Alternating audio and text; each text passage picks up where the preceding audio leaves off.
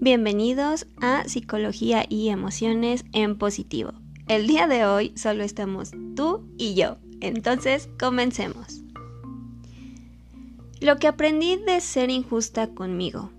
En muchas ocasiones eh, me he topado con las ideas eh, catastróficas o con las ideas eh, injustas que a veces me digo, me doy o, percibo, ¿no? Me he cachado en muchas ocasiones diciéndome cosas indebidas o un poco rudas. Y bueno, creo que a la mayoría de nosotros nos ha pasado, ¿no? Que cuando algo no sale como esperamos, automáticamente nos decimos, eh, pues frases como soy un tonto, nunca me sale nada bien, tiene que salir perfecto, nunca soy suficiente, etcétera, ¿no?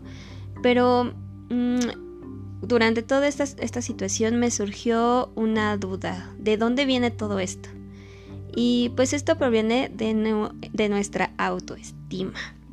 Y bueno, retomo que la autoestima es esencial para la supervivencia psicológica y sin una dosis de esta, la vida puede resultar complicada, haciendo imposible la satisfacción de muchas de nuestras necesidades básicas, ya sea de relaciones interpersonales, profesionales, educativas, etc. Y bueno, en pocas palabras, Creo que todos tenemos la capacidad de definir quiénes somos y luego decidir si nos gusta nuestra identidad o no. Pero el problema está justo en lo anterior, en nuestra capacidad humana llamada juicio. Cuando uno rechaza partes de uno mismo, se dañan de manera considerable las estructuras psicológicas que nos mantienen vivos.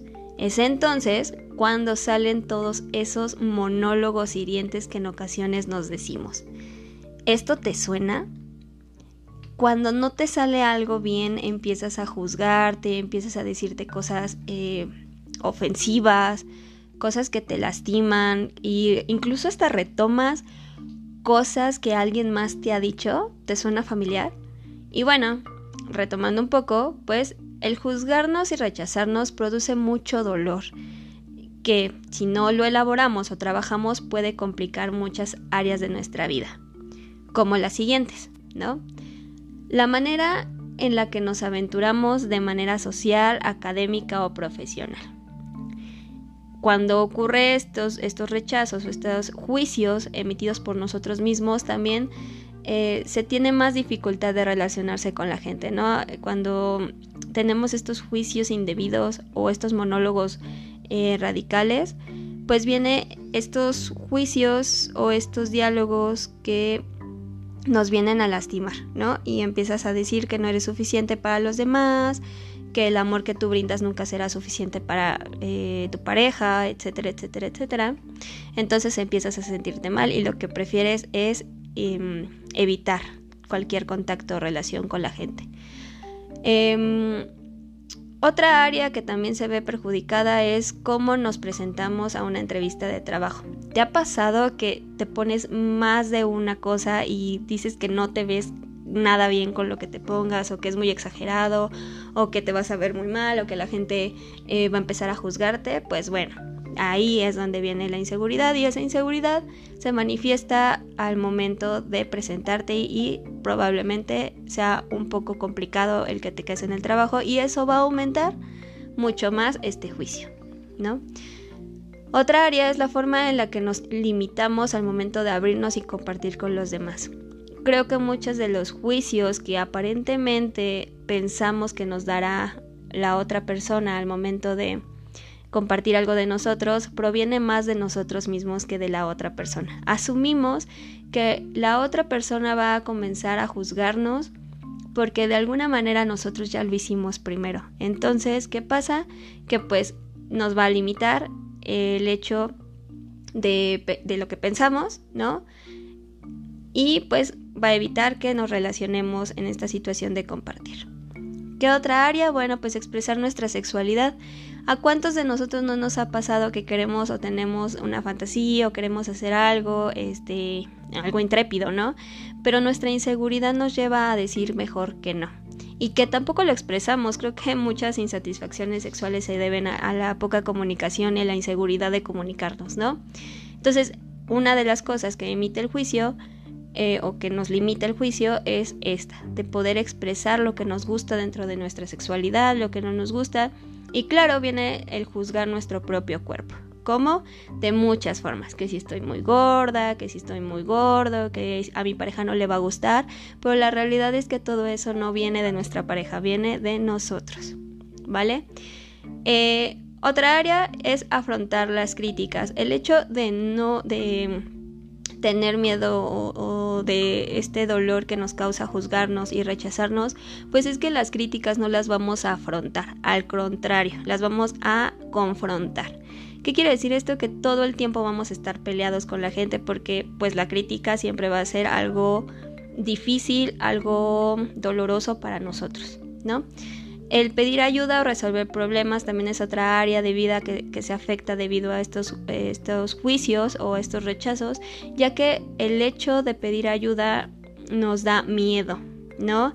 Y eso que va a causar que los problemas que tengamos que resolver se van a ver afectados, no se van a, no se van a resolver, ¿no? No se van a afrontar. Entonces, ¿qué pasa?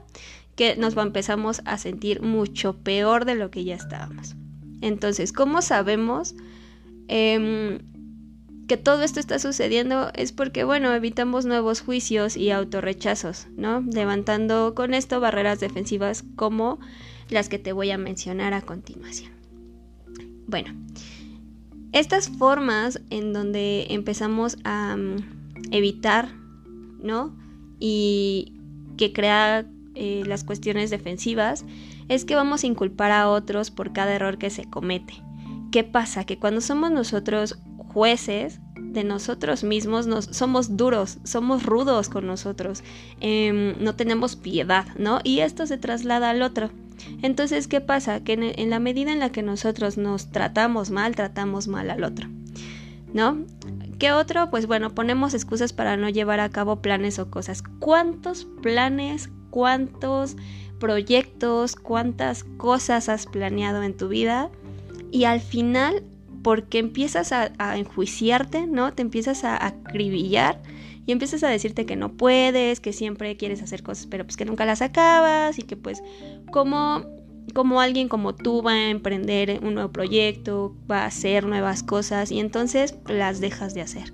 ¿Y qué pasa? Sigues con tu vida cotidiana, entonces pues dices, bueno, eh, no voy a poder porque tengo mucho trabajo, no voy a poder porque no tengo dinero, no voy a poder porque este, no tengo ropa para salir o cosas así. Entonces empiezas a acumular en tu caja de excusas eh, todo esto que te lleva a dejar planes pendientes, situaciones, relaciones, etcétera, pendientes y que nunca ves un fin. ¿Qué otra? Pues bueno, ser perfeccionista. Sí.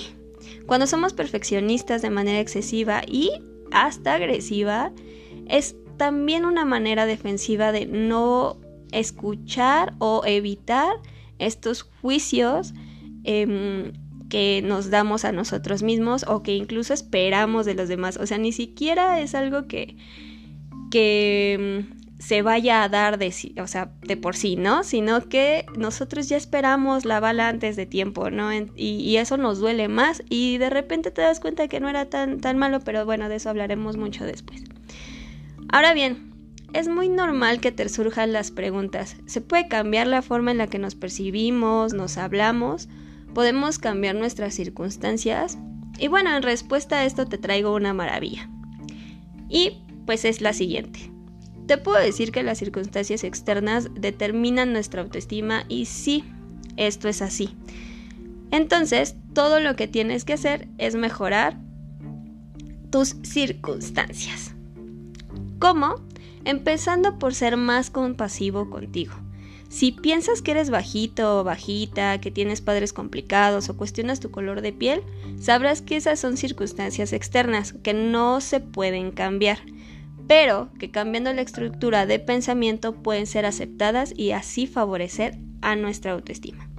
Ahora bien, si el diálogo va hacia las circunstancias que sí podemos controlar, como acabar algún nivel escolar, bajar de peso, cambiar el color de cabello, la ropa, etc., sabemos que no todo está perdido, sino que tendremos que trabajar en ello.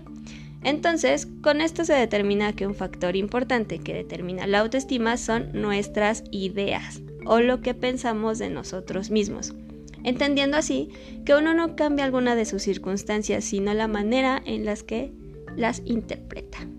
Y bueno, en conclusión, la manera en la que interpretamos nuestra situación definirá los acontecimientos que escogemos de nuestras vidas, para explicarnos a nosotros mismos o a los demás cómo configuramos nuestra identidad, y así generar un cambio significativo en la manera en la que nos visualizamos o nos vemos. Y bueno, te dejo aquí una pregunta. ¿Tú cómo interpretas tus circunstancias? Espero este podcast haya sido de tu agrado. Por hoy es todo y bueno, estaremos en un nuevo episodio de Psicología y Emociones en Positivo. Nos vemos luego.